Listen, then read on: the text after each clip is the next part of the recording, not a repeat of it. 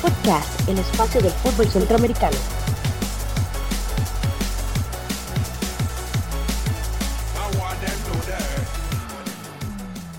Buenas amigas y amigos de Footcast, estamos en el episodio número 6, el 11 de octubre, en grabación de este episodio especial tras la fecha 9 y 10 de la eliminatoria mundialista de CONCACAF en la clasificación para el Mundial Rusia 2018. Hoy tendremos un programa muy muy importante porque es el cierre de un proceso muy largo de más de un año en el cual los seis equipos más fuertes de la CONCACAF en el momento han disputado 10 fechas eliminatorias y ya, ya se decantó cuáles son los equipos clasificados en forma directa, cuál equipo para el repechaje contra la selección de Australia, clasificado número 5 de la Confederación Asiática de Fútbol. Hoy estaremos eh, panelistas Jonathan Corrales, Francisco Céspedes y José Gregorio Soro. Y tendremos como invitado especial a Juan Carlos Rosso desde Panamá, que pueden seguir en Twitter en Panamá Gol y que nos contará toda la vivencia del Rommel Fernández tras la clasificación de la selección canalera al Mundial de Rusia 2018 el día de ayer 10 de octubre en Panamá. Recuerden seguir nuestra cuenta en Facebook en FoodcastCR y seguir el sitio web donde están ubicados todos los episodios de este podcast. El sitio web lo pueden encontrar en Footcast, el espacio del fútbol centroamericano. Bueno, y una vez finalizadas las fechas 9 y 10 de la hexagonal final de CONCACAF rumbo al Mundial de Rusia 2018, vamos a hacer un breve repaso por los marcadores. Primero, el día viernes jugó Estados Unidos contra Panamá en Orlando, Florida, con, con marcador final de 4 a 0 a favor de Estados Unidos. Los goles fueron por intermedio de Christian Pulisic, Josie Altidor, y de Bobby Wood.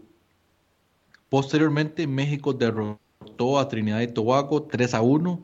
Empezó perdiendo México con un gol de, de Shadow Winchester al 66. Empató Irving, el Chucky Lozano al 78. Luego ya Javier Hernández puso la ventaja al 88. Y finalmente Héctor Herrera cerró la cuenta con un gran gol de tiro libre. Luego, el día sábado a las 4 de la tarde, Costa Rica enfrentó por fin a la, selección de Honduras después de la suspensión que se dio el día viernes. Empezó ganando el equipo hondureño con anotación de Eddie Hernández de cabeza y al minuto 94 Kendall Waston selló la clasificación de Costa Rica oficialmente al Mundial de, Rusia. Y en la fecha 10, disputada el martes 10 de octubre, todos a la misma hora, Honduras derrotó sorpresivamente a México 3 a 2, goles de Albert Ellis, Guillermo Ochoa en propia puerta y de Rommel Kioto. Y para México los anotadores fueron Oribe Peralta y Carlos Vela. Luego Panamá derrotó 2 a 1 a Costa Rica. Los goles fueron por parte de Gaby Torres al 52 según el reporte oficial de la FIFA. Y el segundo gol fue por parte de Román Torres y el gol de Costa Rica, que había empezado ganando el encuentro, fue de Johan Venegas. Y en otro los, de los sorpresivos resultados que se dieron en esta última fecha, Trinidad y Tobago derrotó 2 a 1 a los Estados Unidos. Los goles fueron eh, autogol de Omar González a los 17 y luego Alvin Jones con un gran gol desde fuera del área y el descuento llegó por parte de Christian Pulisic al 47 ya en la parte complementaria. Bueno, y tras estas dos fechas, las del cierre de la hexagonal, el equipo mexicano termina como líder de los 10 partidos con 21 puntos y un gol diferencia de más 9. Costa Rica termina clasificado también a la Copa Mundial con 16 puntos en segunda posición, un más 6. Panamá se cuela entre los tres clasificados directos al Mundial con 13 puntos y termina con un gol de menos 1. Situación que le permite clasificar en forma directa, pues Honduras, que termina con los mismos puntos, 13, eh, acabó con un menos 6, pero clasificó al repechaje. El equipo estadounidense, tras la derrota en Trinidad Tobago, se eh, quedó en 12 puntos y eh, al final alcanzó apenas el quinto lugar y por lo tanto quedó fuera de toda posibilidad de participar de la Copa Mundial y el equipo de Trinidad Tobago alcanzó los seis puntos tras la victoria contra el equipo estadounidense en la fecha número 10 de la hexagonal final.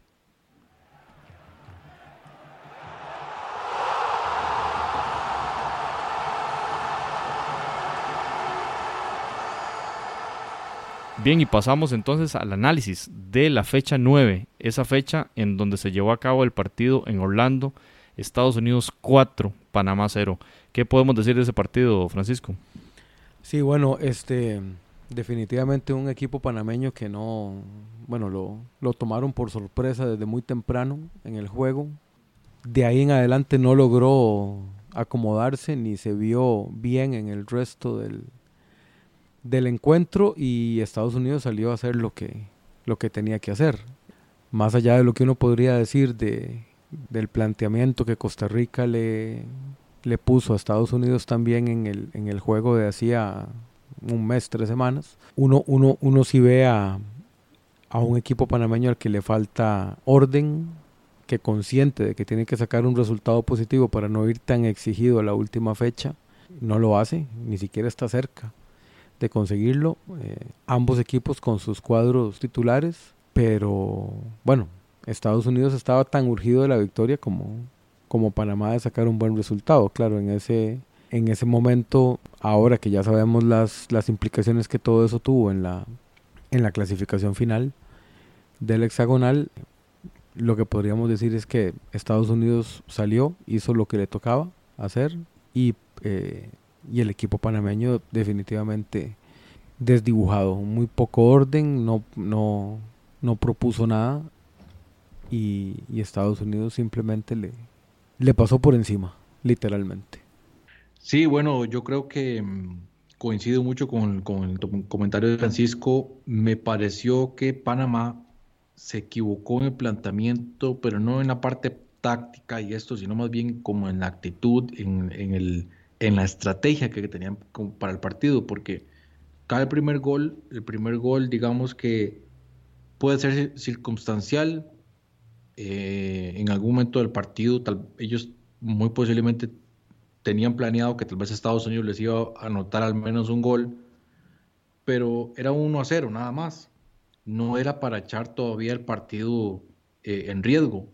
Y creo que Panamá empezó a ir mucho al frente, tomando demasiados riesgos, atacando con mucha gente. Y cada vez que perdía la bola en, campo contrario, era una ocasión de gol para los Estados Unidos de contragolpe. Y así empezaron a caer los goles de Estados Unidos. Ya, ya 2 a 0, 3 a 0, ya era, fue demasiado, digamos, ya no hubo marcha atrás y no hubo ningún tipo de, respuesta por parte de Panamá. Me parece que, que, ahí se equivocó el bolillo. Ustedes escucharon la, conferencia de prensa posterior al encuentro.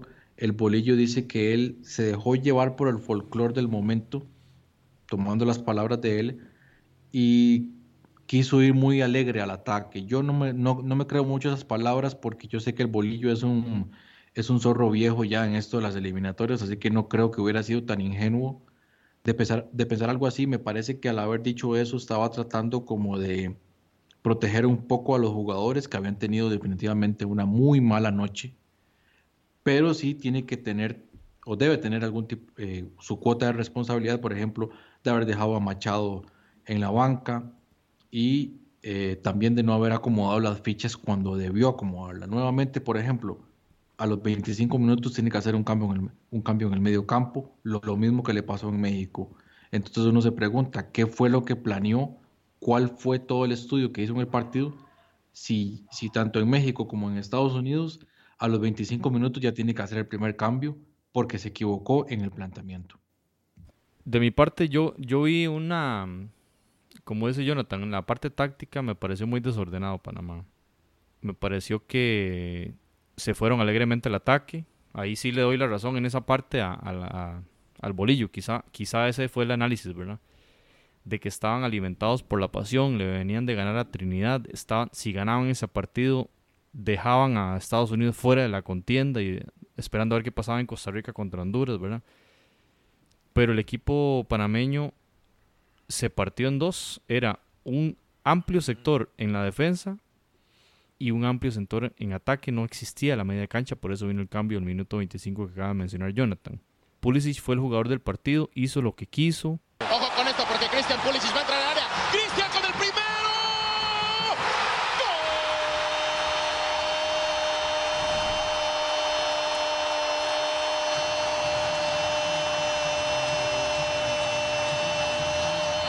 ¡De Estados Unidos!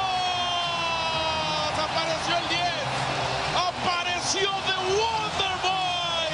Se quitó el arquero, la mandó al Y al minuto 7 ya lo está ganando por el costado derecho, que es su posición más habitual en el Borussia Dortmund, pero por el centro también. Una jugada que tengo, digamos, el recuerdo más fuerte de ese partido es una jugada que recupera a Estados Unidos en una ofensiva panameña, le pasan la bola a Pulisic cerca de la media luna del área estadounidense y Pulisic se la llevó a más allá de la, de, de la media cancha, solo, sin marca, dominando a placer como en un entrenamiento.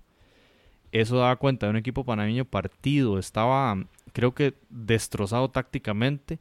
Cae el segundo gol y ahí se vino bajo la parte anímica también. Y luego los otros goles cayeron muy, muy fluidos. Más bien creo yo que incluso Penedo tuvo una actuación formidable a partir del cuarto gol porque evitó, digamos, la, la, la caída del quinto y, el, y los que vinieran más, ¿verdad? Que podía ser una catástrofe en temas de gol diferencia porque Panamá todavía tenía la chance del partido final y, y, tenía que defender esa leve ventaja que tenía sobre Honduras en términos del gol diferencia. Entonces por ahí siento que además post partido viene una debacle psicológica que ya se, ya se demostró en la cancha, la debacle psicológica, pero post partido una división increíble a nivel interno en la conferencia de prensa donde además el bolillo se pelea con la prensa.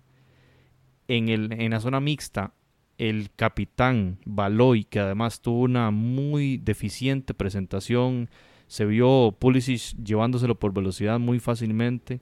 Baloy se pelea con un periodista y deciden el día siguiente, porque además permanecieron en Orlando como tres días más, decidieron eh, hacer el, el bloqueo a la prensa. Cero declaraciones.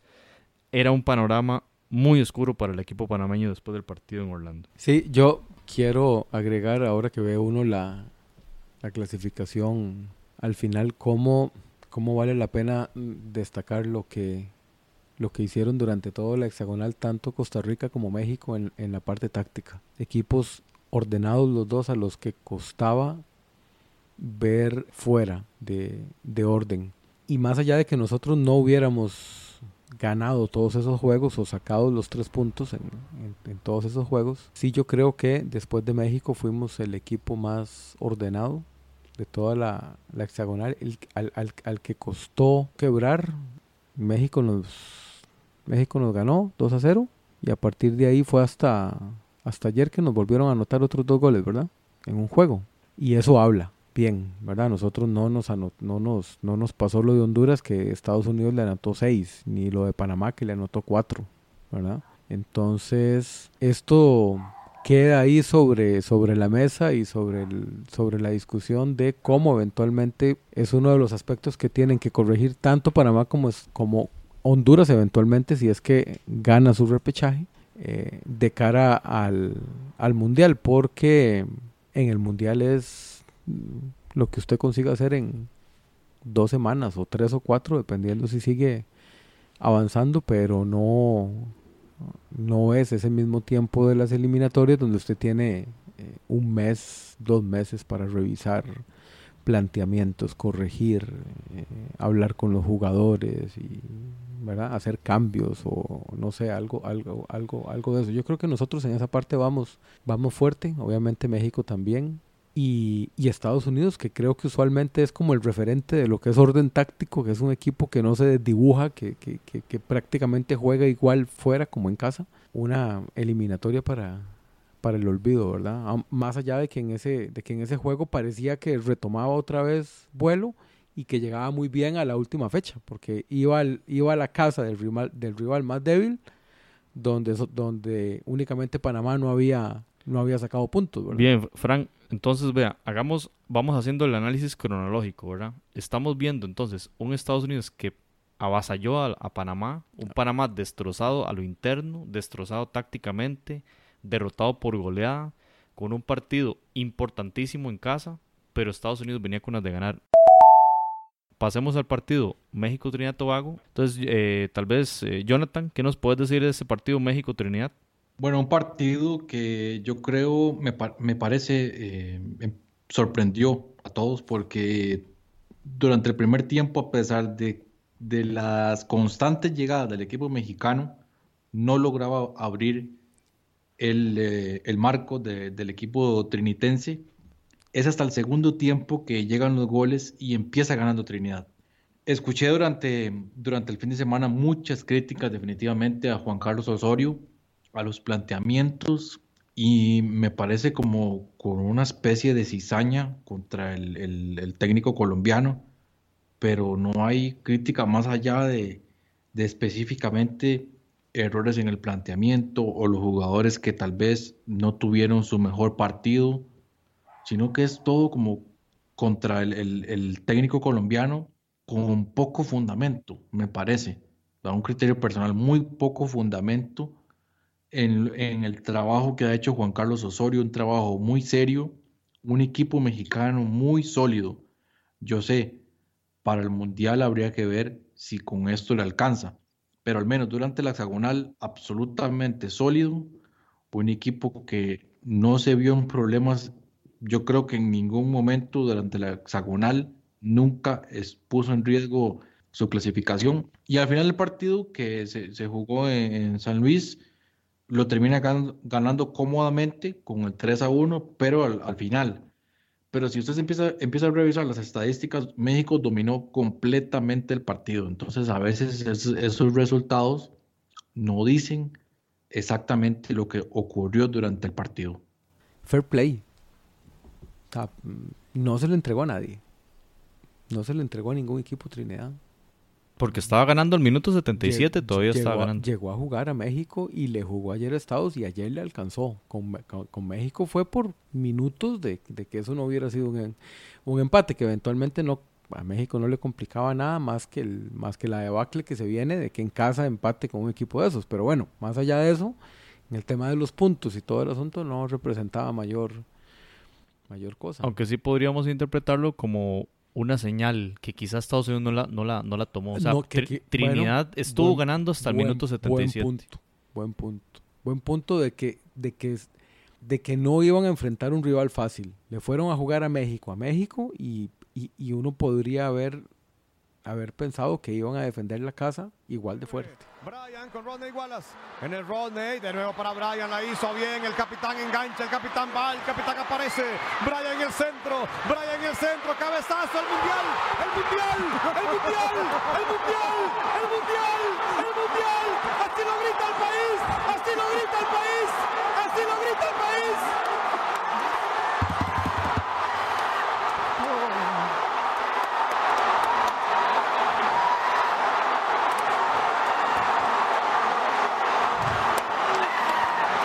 ¡Allá vamos Rusia! ¡Allá vamos Rusia! ¡Gol Hyundai! Tenía que aparecer un gigante. Tenía que aparecer un gigante. Rusia 2018 para Costa Rica.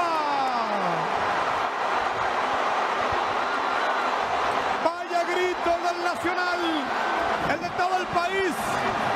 Cuando más sufría, cuando parecía llegar al final, cuando Honduras celebraba, cuando perdían tiempo, y vino el más grande, el más alto, el gigante, para imponer su estatura, para llenarse la boca de gol, como cada uno en el Nacional, como cada uno en Costa Rica. Señores, estamos clasificando al Mundial de Rusia 2018. Bien, entonces pasemos al, partido al partido de la épica, al partido Costa Rica-Honduras que se jugó el día sábado. Como decía Jonathan, la situación de la tormenta tropical Nate, que posteriormente se convirtió en, en huracán, afectó notablemente a Costa Rica y tanto que eh, fue un tema de conversación jueves, viernes sobre la postergación del partido. Finalmente se juega sábado, Se realiza a las 4 de la tarde y termina con un resultado de uno por uno. Clasifica la selección nacional. Jonathan, tal vez si nos comentas un poco del partido. Sí, bueno, em, definitivamente fue un partido muy, muy, muy táctico. Por si, por si no lo habíamos tenido claro durante la previa y todo lo que se conversó también aquí en, en Foodcast, dos zorros viejos en esto de la, del fútbol centroamericano, un partido eh, en donde los dos equipos se conocían muy bien. Claramente Honduras sabía cuáles eran los puntos que debía tocar para no permitir a Costa Rica hacer el, juego cómodo que le convenía. La presión fue muy fuerte en el medio campo, la presión sobre Celso fue fuerte, la presión sobre Ruiz fue fuerte. La presión sobre Gamboa y Oviedo fue fuertísima. De hecho, ambos jugadores salieron lesionados. Y todo esto, todo este cúmulo de situaciones fue llevando al partido a un letargo en el primer tiempo, en donde inclusive se podría decir que a los dos equipos de cierta manera le convenía el empate. Entonces, no se veía por ningún lado que, que alguno de los dos equipos iba a empezar a arriesgar más de la cuenta. Para el segundo tiempo noté como una actitud un poquito diferente por parte del equipo costarricense en los primeros minutos. Sin embargo, conforme los, minutos fueron avanzando y Honduras volvió a tomar control sobre las acciones, me impresionó, bueno, no, no, no me impresionó, ya, ya lo teníamos claro lo que fue, lo que era la participación de Rommel Kyoto, un jugador muy desequilibrante, le causó muchísimos problemas a la defensa costarricense y en contragolpe definitivamente se hizo sentir. De hecho, el gol llega gracias a una jugada de él por el sector izquierdo. Hace un centro perfecto, definitivamente de la cabeza de Eddie Hernández. Ahí ya pone a Costa Rica contra las cuerdas, porque no solamente tiene el marcador en contra, sino que también tiene la afición en contra. Hay cierta presión, ahí ya empieza a caer el nerviosismo. Ahí es donde ya Oscar Ramírez empieza a hacer sus variantes meta más gente en ataque, manda a Kendall Waston arriba, ya ahí olvídese, ya no hubo táctica, ya no hubo nada, todo lo que se conversó durante la semana posiblemente ya, ya ahí había terminado y fue sencillamente Costa Rica lo que hizo fue empezar a tirar bolas a la, al área hondureña. Ahí también me pareció que Costa Rica no atacaba ordenadamente. Por si fuera poco, el partido costarricense no fue para nada bueno. Y no sé si sea redundante decirlo, pero únicamente una genialidad de Brian Ruiz. Gracias a esa genialidad es que se llega al empate, una jugada suya para por el sector derecho, se dribla a un par de jugadores, la centra con su pierna más débil y el cabezazo certero de, Kendall Waston, que no, no, es para menos, ya no están acostumbrados a ese tipo de situaciones y el estadio sencillamente se vino abajo. Yo, yo siento que el partido como, como usted lo dijo, fue súper táctico, lo habíamos dicho en el episodio pasado, porque tenemos en el banquillo al Macho Ramírez y en el otro lado a Jorge Luis Pinto. Siento que el, bueno, el Machillo jugó a ver qué traía Honduras. Eh, me parece que Honduras tuvo las riendas del partido en todo momento, excepto en ese previo momento, ahí en el segundo tiempo, en ese breve momento, perdón, donde Costa Rica decide ir a explorar a ver qué hacemos en ataque. Y hubo alguna jugada ahí con, con Ureña y por la derecha un, centro de Gamboa que al final la bola salió por la final y entonces no, no, no, no contaba la jugada, pero fue la única jugada de peligro. Pero eh, el portero Escobar eh, pasó desapercibido en todo el juego. Realmente no hubo mucha, mucha acción de parte de él. quizás sí más en Navas, pero sin duda la, la jugada del gol de, de Honduras nace de un error en salida de Brian Oviedo, la pierde, cambia en el juego, como indicaba Jonathan. Kioto, el jugador del partido para mí, hace una excelente jugada, se lleva facilísimo a, nuestro lateral derecho Gamboa, hace un centro perfecto y el golazo de cabeza, y ahí todo cambió, ahí todo cambió, entonces ya el libreto cambia eh, el esperar a ese 0-0 que nos llevaría a, la selección de Costa Rica al Mundial ya cambiaba y entonces ahí vienen, vienen los cambios como lo mencionaba Jonathan. Me parece que Pinto utilizó ese, enorme conocimiento sobre nuestros jugadores y supo bien controlar la media cancha y anuló a Brian Ruiz, que es el motor, cosa que Brian dependientes podríamos decir que somos y, eso lo supo Osorio también y lo anuló también el partido contra México. Lo anuló, pero es un jugador tan extraordinario que en una jugada que se liberó logró quitarse a dos hombres, incluyendo a Emilio Izaguirre, que si uno ve la jugada donde sale el centro derecha, que Brian decía en las declaraciones posteriores, fue mi mejor centro en la historia que de, mi, de carrera que he hecho con la pierna derecha. Se lo hizo un ex, ah, bueno, a un jugador, ¿verdad? Al ex compañero de, de, Gamboa en el Celtic. Pero si usted ve la jugada de, de él da el 100%, él da el 100% al minuto 94, se barre, al, se estira al máximo, a lo máximo que podía y no le llegó a la pelota. En esa jugada pudo haber un montón de posibilidades para frenarla y acabar con el 0-1, dejar el 0-1 en el marcador y no lo logró. La, habilidad de Ruiz fue fundamental y también obviamente que llegara Waston y contábamos en, una foto que tomamos, en un, pantallazo a, una repetición del gol, habían siete hombres de Honduras en el área. Y estaba nada más Borges en el punto penal y Waston, que en cierta forma Waston, además de su enorme estatura, se apoya en Borges. Ahí no hay falta porque era un compañero. Y él tras de que brinca mucho, brincó todavía más y logró el, cabezazo. Hay una foto impresionante donde se ve la, donde golpea la pelota y salen las, las el sudor, ¿verdad? Del, rebote y, el gol. Y Costa Rica, solo con épica, solo con épica. La vorágine del partido lo llevó a que solo así podía clasificar a la Copa Mundial. Yo creo que se hablaba mucho de que Honduras venía con nueve bajas y que prácticamente traía el resto para enfrentar un juego que que tenía implicaciones este, para ellos muy importantes. Aquí hay un elemento que puede haber jugado a favor de Honduras y es el, el haber pasado la fecha para el sábado. Porque más allá de que el viernes Estados Unidos jugara primero, de no es lo mismo que acomodes el equipo o parece el equipo de una manera diferente, sabiendo que un juego que acaba de finalizar tuvo tal o cual marcador, a tener realmente el viernes, no solo para ver el juego de Estados Unidos contra Panamá, sino de hacer un reacomodo táctico y tener claro desde el mismo viernes que el empate para Honduras era bueno. Una cosa diferente a que el, a que el resultado no hubiera sido el que se dio, que Panamá hubiera sacado un empate, digamos, en Estados Unidos y Honduras hubiera tenido que salir obligado a ganar ese juego, donde eventualmente hubiera dejado espacios abiertos y nos hubiera dado la posibilidad de, por medio de, contragolpe con Marco, eh, eventualmente hacer, eh, hacer daño. Sí fue un partido bastante más complicado de lo que, de lo que se esperaba.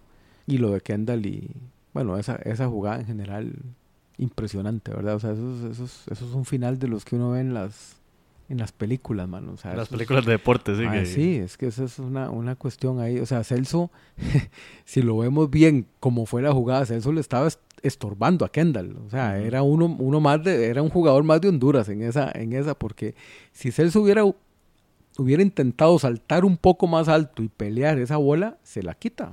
Se la quita Kendall. Eh, eh, algo, algo hubiera, algo hubiera sucedido. Bueno, eventualmente no eh, no se dio. Había un componente emocional también ahí muy fuerte por la tragedia que el, que el país estaba viviendo y, eso tiene que haber pesado bastante también, creo yo, en ese, en ese esfuerzo sobrehumano que se dio en los, en los últimos los últimos minutos. Pero obviamente cuando es un juego táctico y, y tenemos a dos entrenadores que, que paran muy bien a sus equipos de acuerdo al resultado que quieren conseguir, pues sí, no era vistoso. Eh, ninguno iba a terminar al final anotándole tres o cuatro goles al otro. Eso no iba a pasar definitivamente. Al final fue un buen negocio para ambos, más para nosotros en ese momento. Nos dio el pase, nos dio tranquilidad, ya íbamos a la última fecha tranquilos, sin mayor preocupación por la combinación de resultados que se pudiera dar. Pero, pero sí un juego que nos costó más de lo que, más de lo que creímos. Y obviamente condiciona la última fecha. Si, si ese gol de Waston no llegaría, quizá el planteamiento de Pinto contra México hubiera sido otro, más buscando el empate llegar a 14 puntos, ¿verdad? Pero bueno, pasemos a esa última fecha. Entonces, Panamá, Costa Rica, Rommel Fernández, lleno. Súper interesante ver cómo la previa al partido, un estadio completo de rojo. Ambas selecciones eh, tienen la misma, no solo la misma marca de, uniforme, sino el mismo color. Se confundía la, afición. Hay un, un, ambiente de fiesta en, en Panamá previo al juego. Yo vi con mucha pasión la, la, entonación de los himnos nacionales. Hubo un juego de pólvora previo. o sea, uno sentía el enorme fervor que había y que sabían que podían llegar a, más. Es interesante este elemento en el sentido de que uno desde afuera veía más bien un, equipo, como dijimos antes, un equipo partido en dos. No solo en la cancha se reflejaba, se reflejaba fuera de la cancha con las declaraciones en prensa, tanto del entrenador como de jugadores la prensa dividida con, con jugadores y, cuerpo técnico. Había un divorcio pleno, no se sabía qué iba a pasar. Costa Rica llegaba relajado. Hablamos en el episodio pasado que cuando eso sucede, los equipos llegan muy bien. Trinidad Tobago lo demostró en los dos partidos finales. Y viene este partido Panamá-Costa Rica, donde se definía mucho. ¿Qué, ¿Qué podemos decir de este partido, mi compañero Jonathan Corrales? Sí, bueno, el, Macho Ramírez nuevamente sale con su sistema táctico tradicional, 5-4-1, en eso no se complicó, pero sí realizó varias permutas, algunas de ellas obligadas. El partido me parece que Costa Rica lo tuvo en control prácticamente por completo, tal vez uno, un 80% del partido fue controlado por Costa Rica y se pone al frente con, la anotación de, Johan Venegas. Yo creo que ahí Panamá no estaba eh, realmente generando peligro, era el equipo obligado a ganar el partido porque no era un empate, necesitaba la victoria. Sin embargo, a, mí me parece que a Panamá el partido le costó muchísimo. El bolillo, por otro lado, pues eh, un planteamiento también súper tradicional, eh, no se complicó mucho en ese aspecto. Ahora sí, metió a Adolfo Machado de titular. Otro cambio que hizo en la defensa fue el de Fidel Escobar, pero eh, pues el planteamiento táctico en sí fue, fue muy similar a lo, que ya, a lo que ya le conocemos. El partido entonces se, se vio dando favorable para Costa Rica. Nosotros como, como costarricenses ya estábamos, me parece, muy tranquilos de eh, la clasificación y eso también muy posiblemente se vio reflejado también en la actitud de algunos jugadores que no estuvieron definitivamente a la altura del compromiso, no sé si por algún tipo de, algún tipo de displicencia, algún tipo ya de relajación, pero no, no se vio más. Por ahí me parece que la bola estaba totalmente del lado de Panamá, en el sentido de que ellos eran los presionados, ellos eran los que tenían que, que llevar la batuta al juego, pero definitivamente las cosas no se le estaban dando hasta que cayó el famoso gol fantasma. A ver, yo vi un, equipo panameño igual con, con, esa misma dificultad para tener orden en sus líneas. Costa Rica se aprovecha de eso, tiene la iniciativa, es el equipo que juega más relajado, ya está clasificado. Eh, si bien es cierto, salimos con un equipo que en el que inicialmente no pensábamos ver tantos cambios como al final vimos en realidad, este, como dice Jonathan, nosotros manejamos buena parte del juego. Y a Panamá se le empieza a complicar el asunto porque se empieza a dar una combinación de resultados que en realidad era la, la que menos se esperaba para la fecha. Más allá de la ventaja que suponía que, Estados Unidos fuera perdiendo, lo que le estaba haciendo Honduras a México, pues no, es, no estaba tanto dentro del, dentro del libreto y eventualmente un empate de Estados Unidos que apenas iba perdiendo por un gol también le, también le complicaba la vida a, los panameños. Al final terminan sacando el, juego con, con, un, a ver, un gol porque en la estadística está así, pero que obviamente no tenía por qué haber sido, que podría haber sido un penal, que podría haber sido una mano de Blas, si llevamos la secuencia ahí en orden, ¿verdad? Eventualmente lo primero que se debería de haber pitado era la falta contra Blas. Si esa falta no se pitaba, era mano de Blas y, bueno, gol no era una opción. Eso obviamente le da fuerza al equipo panameño, que sin embargo tampoco es como que se nos viene encima. Sigue, sigue, sigue mostrando Panamá esa, esa timidez, esa carencia, como que le costaba realmente lanzarse al, al ataque. Siento que en, que en la de menos tenía un poco hasta, hasta de miedo de, de, que no le terminara pasando lo que le había pasado cuatro años antes. Yo creo que tal vez nosotros no caemos en, en cuenta de lo que eso pesa en ese grupo de jugadores. Que es el mismo grupo. Que es el mismo grupo que ya habían vivido eso. Y en aquel partido se fueron todos alegremente en, al ataque. Y en aquel partido, aún ganándole a Estados Unidos. Eso fue lo que les pasó. Uh -huh. Sí, y puede eso, ser por ahí y eso, y eso les, les costó y los dejó fuera. Y ellos no se terminaron de lanzar del todo al frente. Y ahora podría pensar uno que nada menos esos, ese era un factor que ellos eh, internamente estaban ahí manejando. Yo siento que Oscar Ramírez hace el cambio de sacar a Matarrita, mete a, a, al Pipo González fortalece la, la, defensa central esperando, bueno, primero porque Matarrita viene recuperándose una lesión, situación que lo llevó en el partido contra Honduras a dudar de, de, cambiar a Oviedo, que en algún momento se vio como lesionado. Oviedo jugó todo el partido al final. Ahora, en este partido en Panamá, saca a Matarrita, mete al Pipo, pero antes de eso había metido a Ureña. Estaba jugando en una de las pocas veces en la eliminatoria donde jugó con dos delanteros, Venegas y Ureña estaban jugando juntos. Yo siento que Ramírez tenía pensado esperar ese ataque tempestivo que uno esperaría de un equipo que solo requería de un gol. El, el, empate lo ponía, lo ponía en algún momento porque esa fue una vorágine, fue un cambio, una montaña rusa de emociones y resultados que en que México ganaba, luego ganaba Honduras, Trinidad sí fue ganando desde temprano, pero entonces lo ponía en repechaje en algún momento y en otro momento lo, lo ponía en la clasificación directa.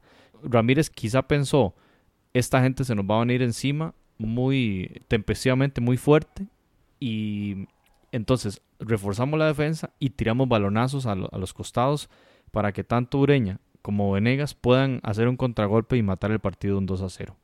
Ahí lo que llega a suceder es el gol tan dudoso que, que sucedió y que se va a hablar mucho, esta semana se va a hablar mucho de ese gol y va a ser una noticia que vamos a ver qué, qué pasa, pero por, por, el momento Panamá está clasificado al Mundial y, así esperemos que, que, se mantenga. Ramírez quizá esperaba ese segundo gol de Costa Rica a partir de un contragolpe que no sucede por las circunstancias que acaba de explicar Francisco Jonathan.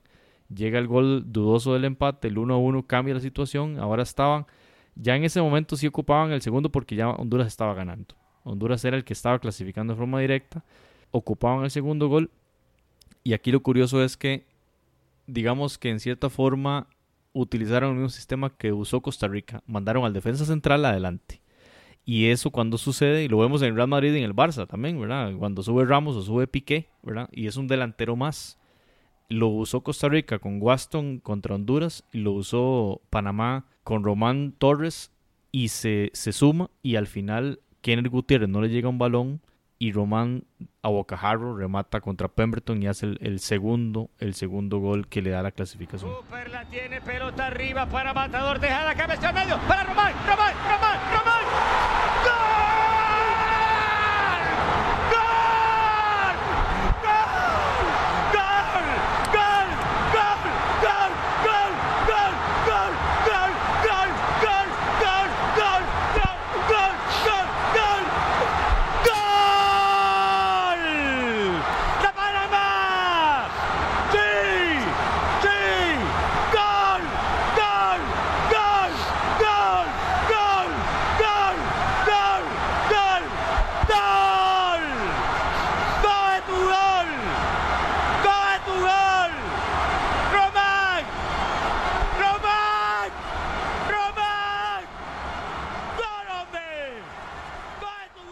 Y ya Román les había salvado el partido contra Honduras cuando iban perdiendo 2-1. Román fue el que hizo ese gol del empate en el, en el tiempo de reposición prácticamente. ¿verdad? Sí. O sea, es un... Es un En minuto 89. Exacto. Así que es un, dos es- goles muy importantes de él. es un defensa súper efectivo cuando se va al, al, al ataque tan, tan, tan efectivo como tan efectivo como Kendall en el caso nuestro, ¿verdad?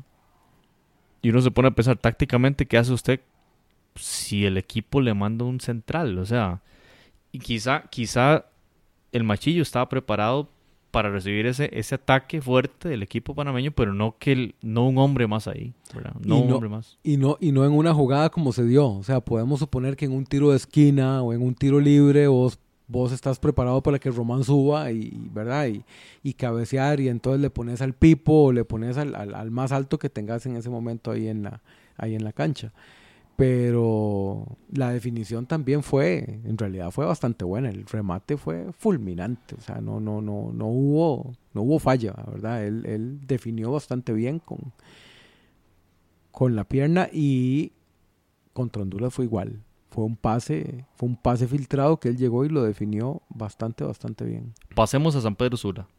Se jugaba un partido determinante. Pinto requería la victoria contra México. Llega al, cierre de la, de la hexagonal jugando contra el líder, contra el mejor equipo de la zona, contra el mejor entrenador de los, de los seis que están ahí, Juan Carlos Osorio, muy criticado a nivel quizás solo de México, porque Creo que las demás selecciones desearían tener ese entrenador y es una cuestión creo que entre prensa y, entrenador ahí en México. Pero ese era el panorama tan difícil para Honduras que además tenía ese enorme peso de un menos 7 ahí eh, en, la espalda, ¿verdad? Que, que le impedía, requería así Honduras esa derrota estadounidense para clasificar en forma directa. Pinto lo dijo muy claramente después de la, del empate contra Costa Rica. Vamos a ir por ese repechaje. Ya Pinto lo tenía muy claro y al final lo consigue con esa victoria 3 a 2 en San Pedro Sula. Jonathan. Sí, bueno, nuevamente México dominó el partido, hay que decirlo. Nuevamente, a, veces, el, a veces los resultados son, son un poco engañosos. México tuvo más remates eh, durante el partido, más remates a marco, mayor posesión de balón. Y por ese, por ese motivo es que, que, que uno a veces le cuesta entender, ¿verdad? ¿Por qué, por qué México se le complican los partidos de, de esta manera? Y en esta ocasión se da con un infortunio de Guillermo Ochoa, que según parece realmente salió lesionado. Y entonces es, es, ahí donde uno tiene esa, esa inquietud a veces de cuánto México podría mejorar de aquí, de aquí hacia el Mundial, que a pesar de dominar los partidos, a pesar de tener un buen planteamiento táctico, se le complica un poquito el, encuentro. Honduras, bueno, definitivamente, pues, pues sí tuvo suerte, pero también hay que resaltar la mejoría que ha tenido en los últimos encuentros. Lo habíamos detallado ya en otros programas. Honduras venía en alza, no es el equipo que, que enfrentamos eh, en marzo anterior, es un equipo que ha venido mejorando paulatinamente estructurando su sistema con una camada de jugadores que ya se habían afianzado al planteamiento táctico, manejando dos sistemas, básicamente Jorge Luis Pinto, a pesar de las bajas que tenía, logró sacar ese resultado nuevamente con un Rommel Kioto figura, nuevamente con un Albert Ellis siendo figura en este equipo catracho. Ahí yo quiero darle valor a la figura de Jorge Luis Pinto como entrenador que, bueno, ¿cuántos años tiene Jorge Luis Pinto de, estar en CONCACAF? Muchos años. Conoce, conoce a la perfección la zona. Un entrenador acostumbrado a los momentos negativos. el reto es como su principal alimento, su combustible. Él eh, estar en contra de las, de las circunstancias es como, como lo que lo alimenta más. Mencionamos en el episodio pasado cuántas veces eh, estuvo de, dimitir como entrenador o que lo despidieran, ¿verdad? Y ahí, ahí permaneció, bueno, creo que le fue muy bien en UNCAF, dando un discurso de que el equipo podía mejorar, de que el equipo podía alcanzar un mejor rendimiento y que realmente lo confirma Honduras, digamos, en, en una adversidad en la que muchos jugadores no podían ser convocados por A o por B razón, mucha gente dice que por estar él ahí, ¿verdad? Algunos no deciden no venir a la selección lo cierto es que Honduras sube el rendimiento en las últimas dos jornadas, casi le gana a Costa Rica, eh, lo cual hubiera sido un golpe, estaríamos hoy hablando de una clasificación directa a Honduras. Y le gana un juego a un equipo mexicano que venía de jugar mal ante Trinidad Tobago, que requería, que requería lavarse la cara y de buscar también el récord de puntos que está en posesión de Costa Rica con 23 en la eliminatoria para el 2002. Lo podían lograr porque tenían 21, podían llegar a 24 y Osorio eh, plantea un partido donde incluso la prensa mexicana le critica la ubicación de jugadores en, posiciones no habituales, ¿verdad? Por ejemplo, eh, eh, Oribe Peralta jugando de mediocampista por, por, la banda izquierda eh, una posición no habitual para un jugador de estos, ¿verdad? Bueno, de hecho él anotó, pero criticaban, por ejemplo, en ESPN criticaban eh, esa, esa, ubicación de jugadores, el desconocimiento de, de los jugadores y de su posición natural. Esto no lo podemos decir de Pinto. Más bien, cómo Pinto aprovecha las características de los recursos que tenga. Y ahí quizá es el, el secreto o el, o el éxito de, de, Jorge Luis en cómo llevó a Honduras con lo que tenía a un rendimiento alto en, en las últimas jornadas y que logra llegar al repechaje en, en, la última jornada ganándole al mejor equipo del área. Habilitado Ramel Kioto. Va Kioto. Kioto le quedó la pelota atrás. Está Kioto dentro del área. El remate. ¡Gol! ¡Gol! ¡Gol! ¡Gol!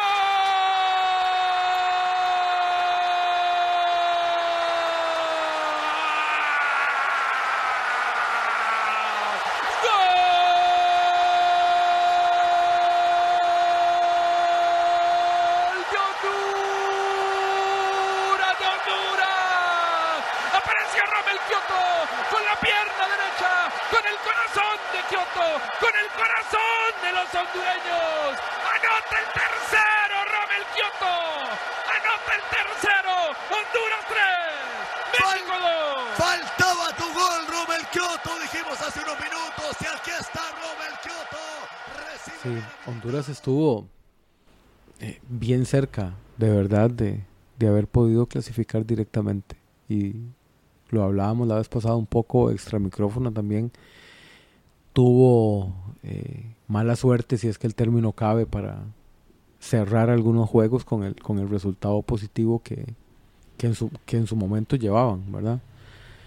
Eh, una, una de las, de las grandes fortalezas de don Jorge Luis Pinto es precisamente esa, plantear esquemas tácticos en juegos donde lo que importa es el resultado, más allá de cualquier otra cosa, ¿verdad? Yo en la historia reciente de la selección, recuerdo uno de los primeros juegos tácticamente perfectos que jugamos, que fue una fase de, grupo, la fase de grupos, la fase previa del hexagonal para Alemania, que la inició Pinto, ¿verdad? La, que la terminó Guima, pero que en fase de grupos ocupábamos sacar un empate en San Pedro Sula porque en Canadá habíamos empatado, creo, también, y llegamos complicadísimos a esa última fecha. Aquí Honduras había ganado 5-2, creo. Honduras había ganado aquí en el, en, el, en el Alejandro Morera, sí, exacto. Y Pinto, y Pinto paró el equipo para sacarle un empate a Honduras. Ese partido, recuerdo ese partido, recuerdo el partido contra Italia en el Mundial, partido táctico perfecto de la selección. Y el machillo ahora contra, contra Estados Unidos. El, el partido en Costa Rica no puede uno decir perfecto porque vino el gol de Waston. Sí, Pero exacto. si ese gol no cae, ese partido, uno puede decir con toda tranquilidad, el partido de Honduras fue perfecto. Hubiera sido uno más, exactamente, exactamente. y en el momento adecuado, digamos. Entonces, él tiene esa habilidad, como decías vos hace un rato, conoce muy bien la zona, conoce muy bien a México. Él es, él es un estudioso del fútbol. Él ya es debe una estar, persona Jonathan y Frank, ya debe estar Jorge Luis Pinto viendo los videos de los, Ya, de los ya. partidos en Asia, Ya, de. Australia. Ya, ya, ya, porque él es, él es un- una, Totalmente. una persona que vive apasionadamente eso. Sí, sí. Dale, Jonathan, dale. sí. En la, en la conferencia de prensa, de hecho, ya dio algunas palabras. Posiblemente ya tiene los videos de Australia, ya tiene totalmente referenciados a, las figuras, a la estructura. Y bueno, no sé si este es el programa para hablar sobre, sobre ese partido, pero yo a Honduras ahora sí le veo posibilidades. Buena- buenas posibilidades. Sí, Honduras tiene que tener, porque hoy, hoy, hoy me di cuenta que cierran en Australia, ¿verdad? Abren aquí, el, creo que el 6 de noviembre en San Pedro, bueno, en, en Honduras, el 6 de noviembre y el 14 en Australia. Si hubiera sido al revés, yo estoy seguro que Pinto se lleva el equipo para Australia un mes, ¿verdad? Eh, para que el efecto del cambio de porque ese es un cambio de hora bien, El- el- bien grosero. El, el viaje es muy, muy, muy, grosero y es y hay, y hay muy poco tiempo, es una semana apenas de tiempo lo que lo que Exacto. tiene. O Esa es, la ventaja que, esa es la ventaja que va a tener Australia. esa es la que ventaja puede- que va a tener Australia.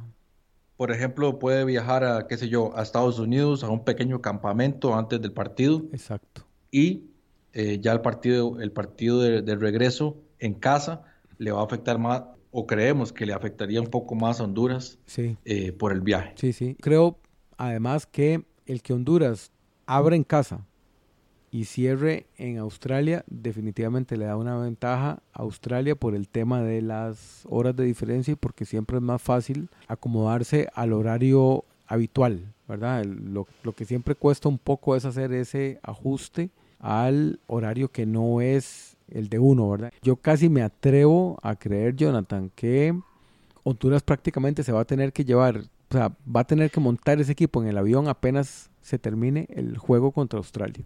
Es casi la única forma de que esos ocho días no pesen tanto, porque con la cantidad de horas de viaje y la diferencia de horas que existen entre ambas, entre ambas zonas, ese viaje a Australia prácticamente se convierte en dos días de viaje.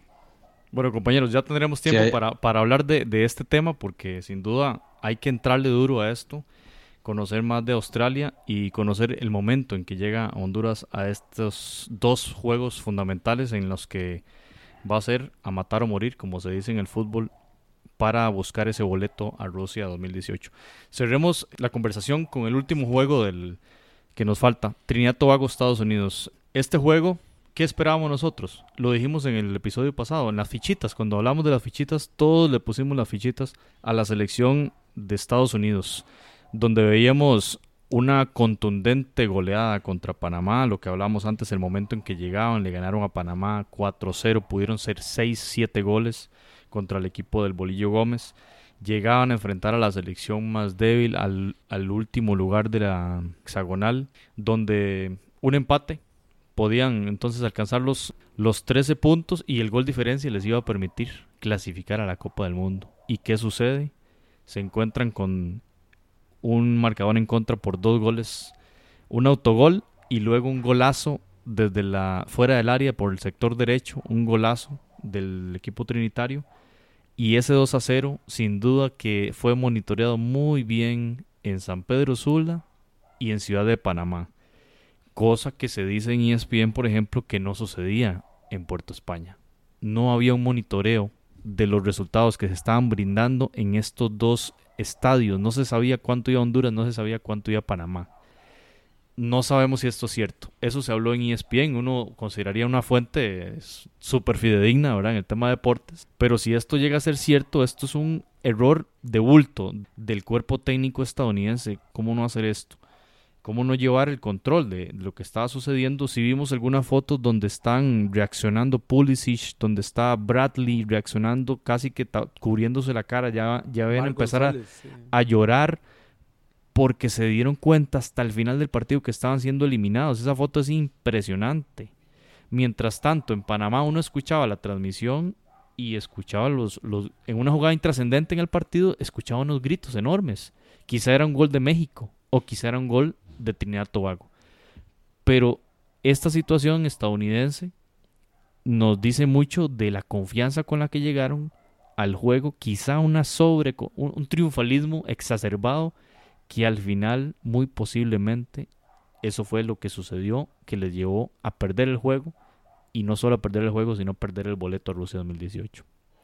Final seconds. All eyes and ears on Juan Carlos Guerra, the Guatemalan referee. Jones into the corner. The whistle. It's done! It's over! It is over. Trinidad, with nothing to play for, has dethroned the United States, knocking them out of the World Cup 2018. Panama and Honduras will be still alive. Panama in, Honduras in the playoff, and the United States eliminated, missing out on the World Cup for the first time since 1986. Unbelievable. Panama, four years ago at this time, crying, begging the U.S. to stop. They didn't need to win. But tonight it was Panama with the final nail in the U.S. coffin. Sí, totalmente un conformismo, un conformismo absoluto por parte de la selección dirigida por Bruce Arena, un total desconocimiento y respeto hacia los rivales de lo que es jugar una hexagonal. Yo creo que han estado acostumbrados a clasificar muy fácil, en algunas ocasiones pasándole por encima a muchos rivales de formas a veces no tan claras como lo de la nieve, como se me vienen a la, a la mente otras, otros partidos allá en Estados Unidos muy dudosos, definitivamente partidos con arbitrajes muy dudosos. Y yo se lo puedo confirmar, no, soy de ESPN, pero sí se lo puedo confirmar hoy en la tarde, como, estaba, como comentaba anteriormente, estuve observando el partido nuevamente, los, minutos finales. En ningún momento se ve a un Estados Unidos tirado completamente arriba, tirando a, Howard a, a, cabecear, nada, o sea, una búsqueda del empate me parece dentro de lo normal de un equipo que va perdiendo un partido, pero no de un equipo que se está jugando una clasificación al mundial. Y me sorprende demasiado, por ejemplo, de, jugadores experimentados, como los que hay en la selección de, los Estados Unidos, Barry Feilhaber, Clint Dempsey, Michael Bradley, el mismo Tim Howard, o sea, gente que ya tiene mucho bagaje en esto de la CONCACAF. Y como es este un error de bulto, el cuerpo técnico creemos incomunicados de lo que está ocurriendo en los otros partidos y al final de cuentas quedan eliminados y se va a venir definitivamente una van a robar cabezas en la Federación de los Estados Unidos porque es mucho dinero lo que estaba en juego y son muchos los errores que se cometieron. Pues no hay una, no hay una campaña perfecta, siempre se cometen errores, pero las alarmas se venían incendiendo desde el 4 a 0, inclusive desde el que pierden el partido contra México en casa. Desde el 4 a 0 contra Costa Rica. Exacto, el 4 a 0 contra Costa Rica eh, eh, en el Nacional. Ya, ok, primero alerta amarilla con lo de México, alerta roja ya fue el 4 a 0 a partir de ahí fue una debacle total. Partidos que tal vez no reflejaban lo que realmente ocurrió, por ejemplo, el, empate que sacó Estados Unidos en México, un espejismo completamente.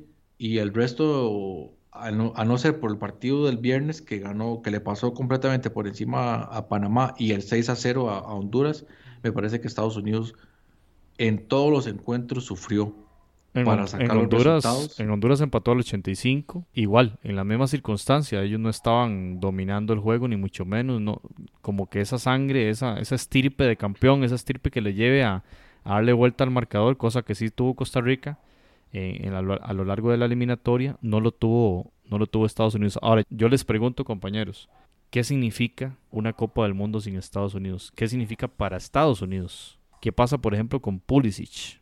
un jugador muy joven que se le ve cerrada esa posibilidad de estar en la máxima vitrina del fútbol. Sí, bueno, recordemos que Estados Unidos no, no fallaba en la cita desde 1990. Sí estuvo en el 90. 86. 86. Desde el 86. 86. Ok, desde el 86 no, no, no fallaba. Entonces ya eso para ellos, más allá de lo, de lo que el soccer significa en su país, que con la MLS obviamente tiene una relevancia que tal vez no, no había adquirido en otros años, pero ellos por su manera de ser y por la forma en la que, que abordan las cosas, definitivamente es un fracaso, ¿verdad? O sea, más allá de que no sea un país futbolero como el resto de América, es un país donde definitivamente pesa mucho el no lograr lo que se espera de ellos como país, a ver, como institución, como estructura de fútbol. Ya se convirtió en un gran negocio también en los Estados Unidos, más allá de, que, no lo podemos comparar todavía con la NFL ni con el base. Pero con una liga emergente muy fuerte. Pero como con la una liga emergente fuerte, que tiene buenos jugadores, que tiene buen nivel también. Entonces, definitivamente es un, un, fracaso, no puede verse de otra forma, ¿verdad? Yo escuché hoy varios jugadores, ya les había mencionado el caso de, de Alexi Lalas, escuché a Landon Donovan, que es un jugador de mucho respeto en la historia reciente del fútbol de los Estados Unidos, haciendo una crítica muy fuerte a la falta de actitud de los jugadores, de la falta de liderazgo de los Bradley, los Howard, ¿verdad? Los Altidor, los que tienen más tiempo de estar ahí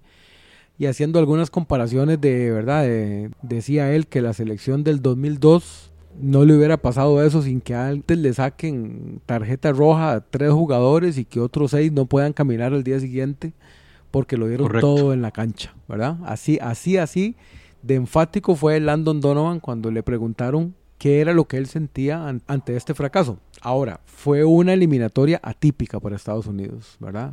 A Estados Unidos no le pasa lo que le pasó en esta eliminatoria, que tiene cambios de técnicos, que arranca tan, tan, tan flojo, que le cuesta tanto defender la casa. Entonces, de alguna manera, para ellos también significa no estar exentos de lo que le pasa a cualquier otra selección, que en algún momento toca fondo, le cuesta el recambio, que tiene una mezcla de, de jugadores jóvenes. El mejor ejemplo, Pulisic, chiquillo que tiene todo un futuro por delante, pero que de menos le va a tocar echarse al hombro el recambio de la, de la selección de Estados Unidos porque hay, sin hay- Dempsey, sin Bradley. hay- sin Dempsey, sin Bradley, sin Howard, sin Gusan, y, eh, Altidor, no sé, ¿verdad? Pero bueno, eventualmente a él le tocará liderar ese, ese nuevo proceso. A Estados Unidos le tocó en este momento, le tocó de una manera dura. Ellos no están acostumbrados a esto y venía siendo un equipo muy constante en la y prácticamente eh, no se habían perdido ninguno de los últimos seis mundiales, ¿verdad?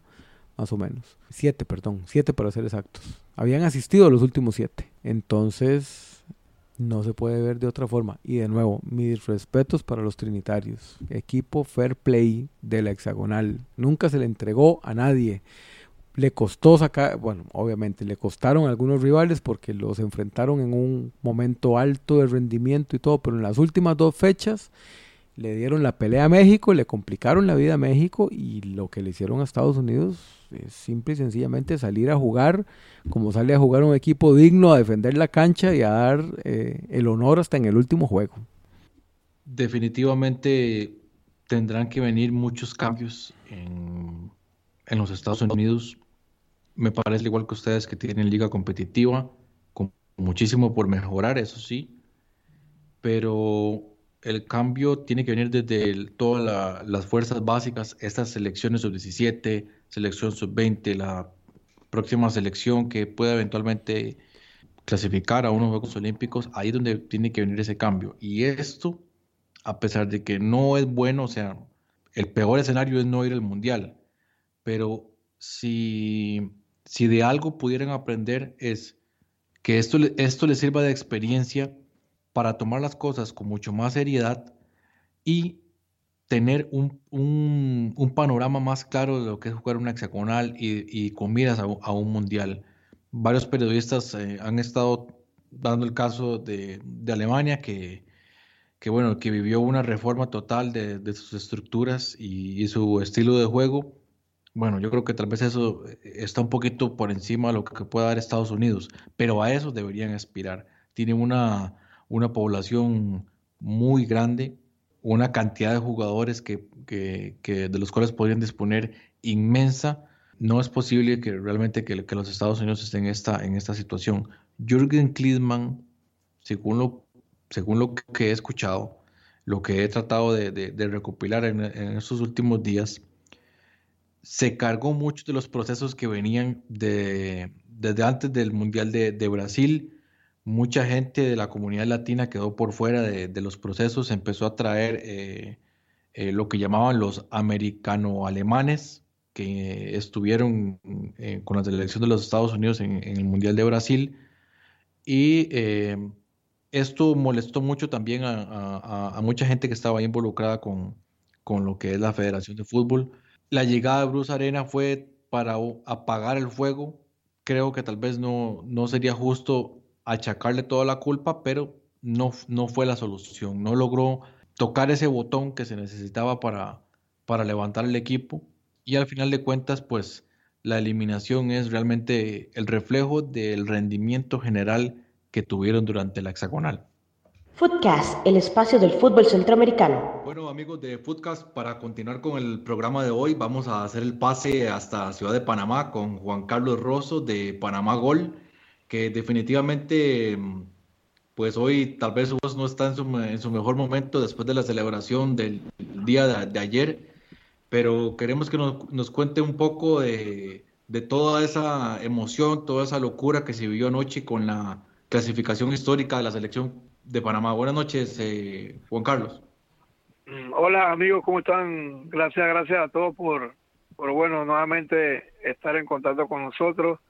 Eh, di- discúlpenme un poco por mi afonía, por obvias razones y, y la verdad, la verdad es que hoy, hoy estoy un poco mejor. Ayer casi no podía ni hablar.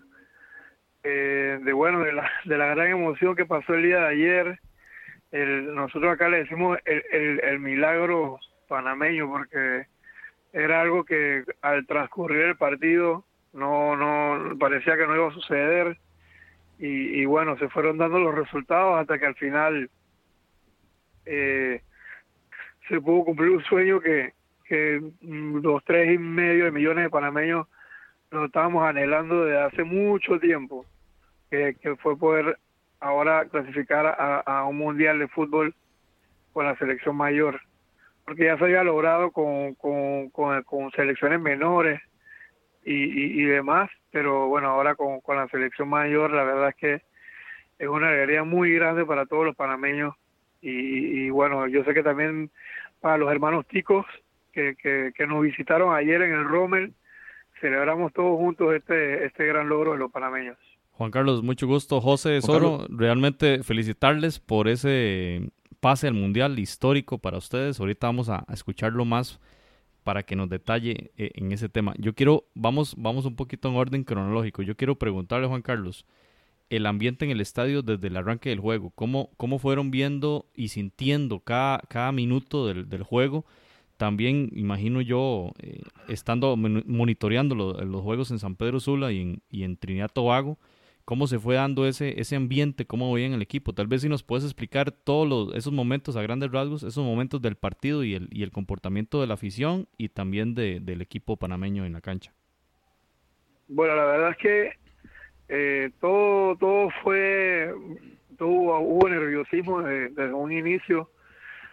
bueno, de parte de la afición, porque el equipo estaba bien concentrado, pero la afición como tal eh, dio el apoyo, el, el estadio ayer estaba completamente lleno, como mucho tiempo no se llenaba, eh, y, y, la verdad es que el apoyo de la afición fue, fue, fue buenísima. El equipo eh, realmente, tácticamente, expertos pudieron ver de que el equipo realmente no, no, no salió tan bien como se esperaba.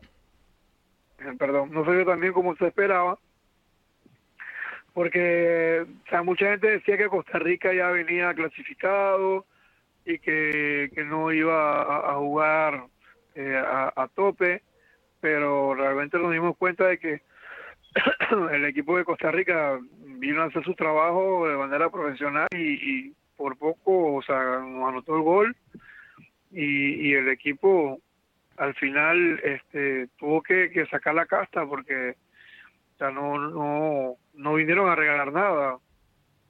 Eh, y poco a poco cuando fuimos pasando el primer tiempo que, el equipo de Costa Rica se había ido arriba al marcador o sea, la esperanza se iban porque lo peor de todo es que Trinidad y Tobago estaba ganando a Estados Unidos y, y entonces Honduras también estaba ganando a Trinidad y Tobago, lo cual nos nos daba esa presión de que había que ganar, o si no nos quedamos fuera del Mundial.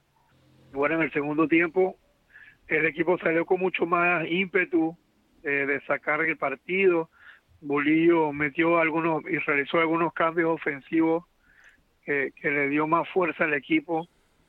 Este, se dio la jugada de, de del llamado gol fantasma, que, que acá, o sea, cuando tú lo ves en el estadio, tú, tú te da la impresión de que, de que la pelota entró, que es lo que yo pienso que sucedió con el árbitro, porque en esa jugada, si, si después que ves la repetición, eh, te das cuenta que había mucha gente en esa área y no el, el árbitro no pudo ver bien qué es lo que había sucedido.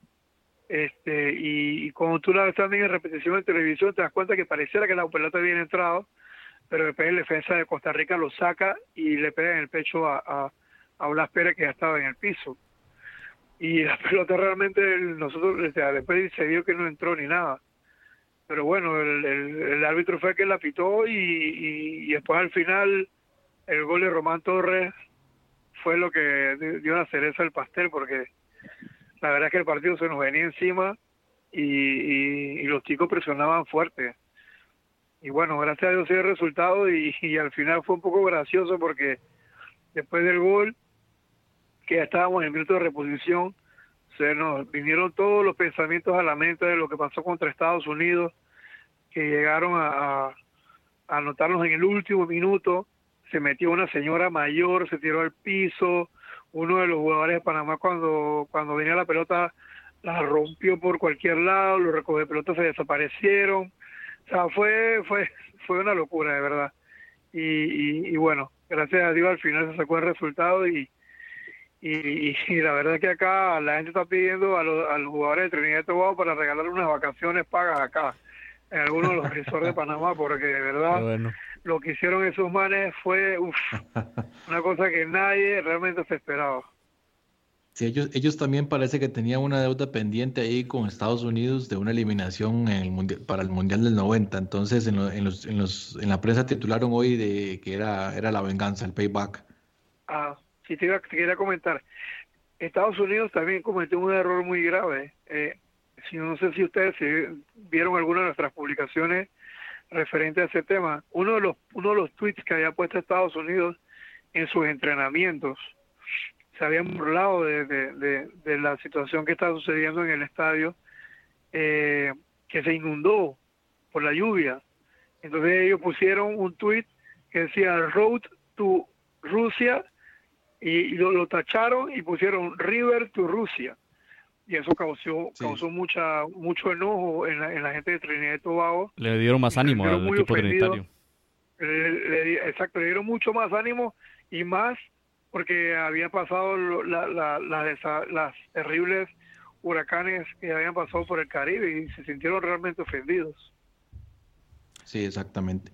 Yo decía que, que bueno, que ellos criticando por, por, por, un poco de agua que en realidad ni siquiera estaba dentro, del, dentro de la cancha, era como hacia los costados. en el tartán, sí.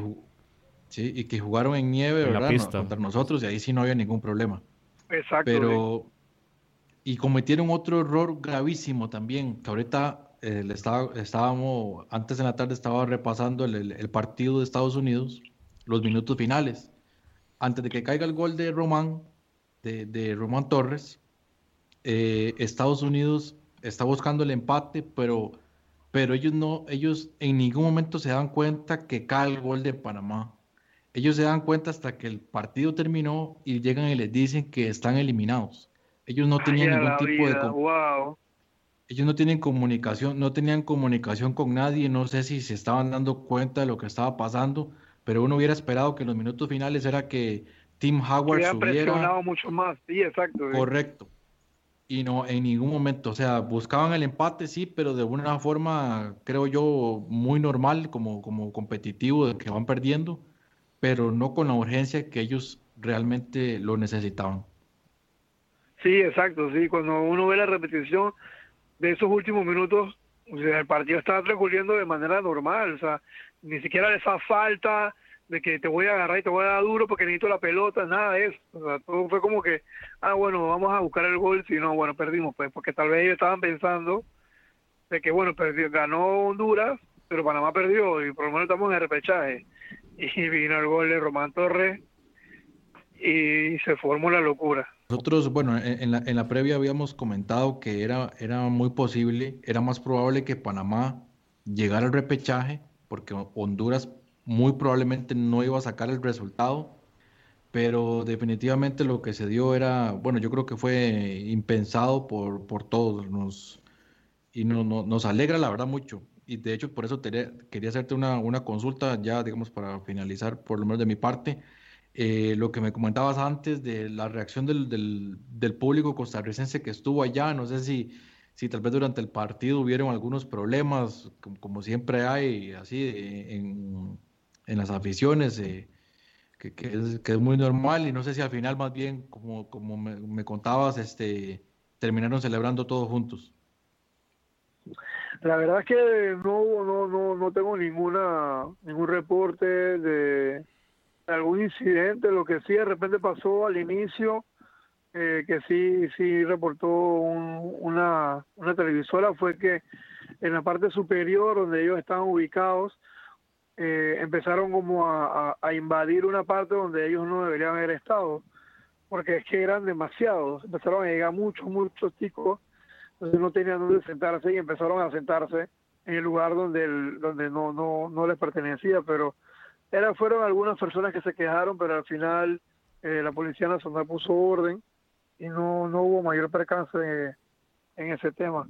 Eh, y al final los chicos terminaron celebrando con los panameños, igual ellos ya venían clasificados y la verdad es que ellos querían que, clasificara Panamá eh, y, y de verdad que se, dieron todos los resultados que la gente menos esperaba, ganó Honduras y estuvimos viendo el partido de Honduras al mismo tiempo que el de Panamá y el equipo de Honduras salió con todo, o sea, ellos salieron a buscar el partido. Y al final ellos se tiraban al piso, les dolía, eh, que si les dolía una oreja, se tiraban al piso cinco minutos, hacer tiempo, pero ya después del gol de Panamá, no, no, o sea, no, les quedó de otra que conformarse con, con el repechaje. Don Juan Carlos, buenas noches, Francisco Céspedes, ¿cómo le va? ¿Qué tal, Francisco? ¿Qué tal? Gracias. Qué bueno. La pregunta, bueno, Gracias, gracias. Me, me, sumo a las felicitaciones de, de, los compañeros porque yo creo que en general para, para el pueblo de, de Costa Rica es una gran alegría que, que, Panamá haya logrado esa ansiada clasificación a la fase final del Mundial. Eh, destacar algunas de las cosas que usted dice, para mí definitivamente la, el premio del fair play a, a los trinitarios que ya no tenían nada que hacer hace, hace rato y dieron la lucha en México, porque la dieron, la verdad, a México le costó sacar ese, ese juego. Y la dieron, y la dieron ayer en casa. Y ahora que usted mencionaba lo del, lo del estadio, que yo, yo no lo tenía presente, sí escuché hoy a Alexi Lalas en un programa de, de radio hablando de la arrogancia de, de, los Estados Unidos. Y él era él, él, mencionaba ese aspecto. Él, él, dice que no que no es posible y que no debería ese equipo de comportarse de una manera tan arrogante como se ha venido comportando. Y, y para mí el no llevar el hilo de lo que está pasando en los otros juegos de alguna u otra manera es reflejo de esa misma arrogancia verdad o sea más que un descuido más que un descuido táctico que usted dice, bueno, es, es que nadie se estaba fijando o es que no nos preocupamos por eso, habla un poco también de lo que, de esa misma actitud de ellos de eh, menospreciar, digamos, un... un de poco importa. Un, exactamente, ¿verdad? Exactamente, como quien dice, bueno, hey, pero, ¿verdad? Nosotros para qué nos vamos a poner en esas si, si ya prácticamente estamos estamos adentro y sin embargo no es así. Lo último con lo que cierro, que a mí siempre me, me, me ha quedado de lección es que eh, esperarse hasta la última fecha para jugarse la clasificación es demasiado riesgoso, ¿verdad? Puede pasar cualquier cosa en la última fecha, que si hay cosas, si hay puntos en disputa todavía hay clasificaciones, desde de, los errores arbitrales hasta cualquier otra cosa que suceda y que, bueno, nosotros por, por suerte llevamos un par de eliminatorias seguidas donde llegamos a la, a la última fecha con una cierta con una cierta tranquilidad y eso y eso la verdad es que le, le, permite al, al, equipo y a los jugadores plantearse el, el, juego de otra de otra forma. Pero bueno emocionante la verdad es que no le no le podemos no le podemos quitar que, que, fue una fecha eh, sumamente emocionante para para la Concacaf. Sí total total. De verdad que eh, más allá de lo que de lo que digan los mexicanos de que, de que el, nivel de CONCACAF no es, no es superlativo como ellos dicen, este, ha, mejorado bastante porque antes se daban unos resultados que tú sabías que iba a ganar y ya, y, ahora en estas dos últimas eliminatorias estamos viendo que la cosa se pone mucho más apretada. De hecho, imagínate ahora pensar de que Trinidad Tobago hubiera hecho una mejor eliminatoria otra cosa estuviéramos hablando. Juan Carlos, yo quería, para cerrar esta, esta entrevista con usted, hacerle un par de preguntas. primero, si el partido en el Rommel Fernández contra Costa Rica fue el partido más importante de la historia del fútbol panameño. Y segundo, ¿cómo incide esta clasificación en el futuro del fútbol panameño? Sí, definitivamente que para nosotros este partido va a quedar en la historia de nuestro fútbol eh, y va a marcar un antes y un después, eh, porque estamos seguros de que, de que esto va a ayudar muchísimo al fútbol panameño y más a las generaciones que vienen de poder querer, querer seguir eh, alcanzando estas metas y que no, no solo se quede aquí, sino que Panamá vuelva a clasificar a los próximos mundiales y dé mucha pelea y, y esté entre los mejores. esto va, va, a repercutir mucho en, la, en, las ligas, en los equipos inferiores y, y, hemos venido viendo en el crecimiento del fútbol panameño en, clubes. Y, hoy en día la, en la clasificación al mundial eh, confirma que, esta generación luchó por, por lograr este objetivo después de haber eh, sufrido como lo, lo, sufrieron en la última eliminatoria en el último minuto. Bien, Juan Carlos, muchas gracias por su participación de parte de Footcast. Un, un enorme abrazo hasta Panamá. Sabemos que hay mucha fiesta, así que a seguir la fiesta, ¿verdad? Eh, eh, de veras, como dijo, como dijo Jonathan al inicio, de veras que acá se celebró también la, clasificación panameña. Eh, en este momento confirmados dos equipos de Centroamérica en el próximo Mundial en Rusia 2018 y a ver qué pasa con Honduras en su en su repechaje contra, contra Australia. Entonces, Juan Carlos, muchas gracias por la participación y sin duda ahí vamos a estarlo molestando más para seguir intercambiando información intercambiando opiniones porque nos gustaría, vamos a estar al tanto de cómo se va preparando el equipo panameño de cara a la máxima competición futbolística y donde ustedes ya tienen el boleto asegurado. Perfecto, muchísimas gracias a ustedes por nuevamente estar con nosotros en Panamá Gol y, siempre a la orden. Eh, así que la verdad es que yo, yo espero que también vaya a Honduras para que el fútbol centroamericano tenga mucho más vistosidad en el Mundial. Muy bien compañeros, hemos hecho un análisis bastante exhaustivo y a profundidad de lo que fueron las fechas 9 y 10 de la hexagonal final de CONCACAF. Lo cierto es que México, Costa Rica, Panamá avanzan directo al Mundial Rusia 2018. Honduras jugará contra Australia, que eliminó a Siria en el repechaje de, Asia, por el boleto para el, boleto extra, el, medio cupo que asigna CONCACAF y que asigna también Asia. Lo veremos en esa disputa en el mes de noviembre y que hablaremos aquí en las próximas ediciones de Footcast. Así que compañeros, muchas gracias por, por sus aportes a Jonathan y a Francisco y también a, Juan Carlos que, que, lo está disfrutando bastante allá en Panamá. Esperemos que, que la fiesta continúe mucho tiempo más. Y pues nada, a esperar el próximo episodio de Footcast y en episodios siguientes seguiremos hablando de esta eliminatoria mundialista porque no ha terminado y en el mes de diciembre esperemos mucha más información con los sorteos. Sabremos dónde van a jugar los representantes centroamericanos en la Copa del de Rusia 2018 y conoceremos más sobre las ciudades, las sedes donde estarán estas elecciones. Así que compañeros, muchas gracias. Gracias José, gracias Jonathan. Sí, todavía quedan nueve espacios, ¿verdad? Si no me equivoco, vienen los repechajes en, también en, Europa y, y Asia, Suramérica también genial. Más bien hay suficiente información para seguir hablando de esto. Así es, compañeros, un placer haber estado en este episodio. Me, parece que, estuvo bastante bueno y los esperamos en, el próximo, en la próxima edición del podcast.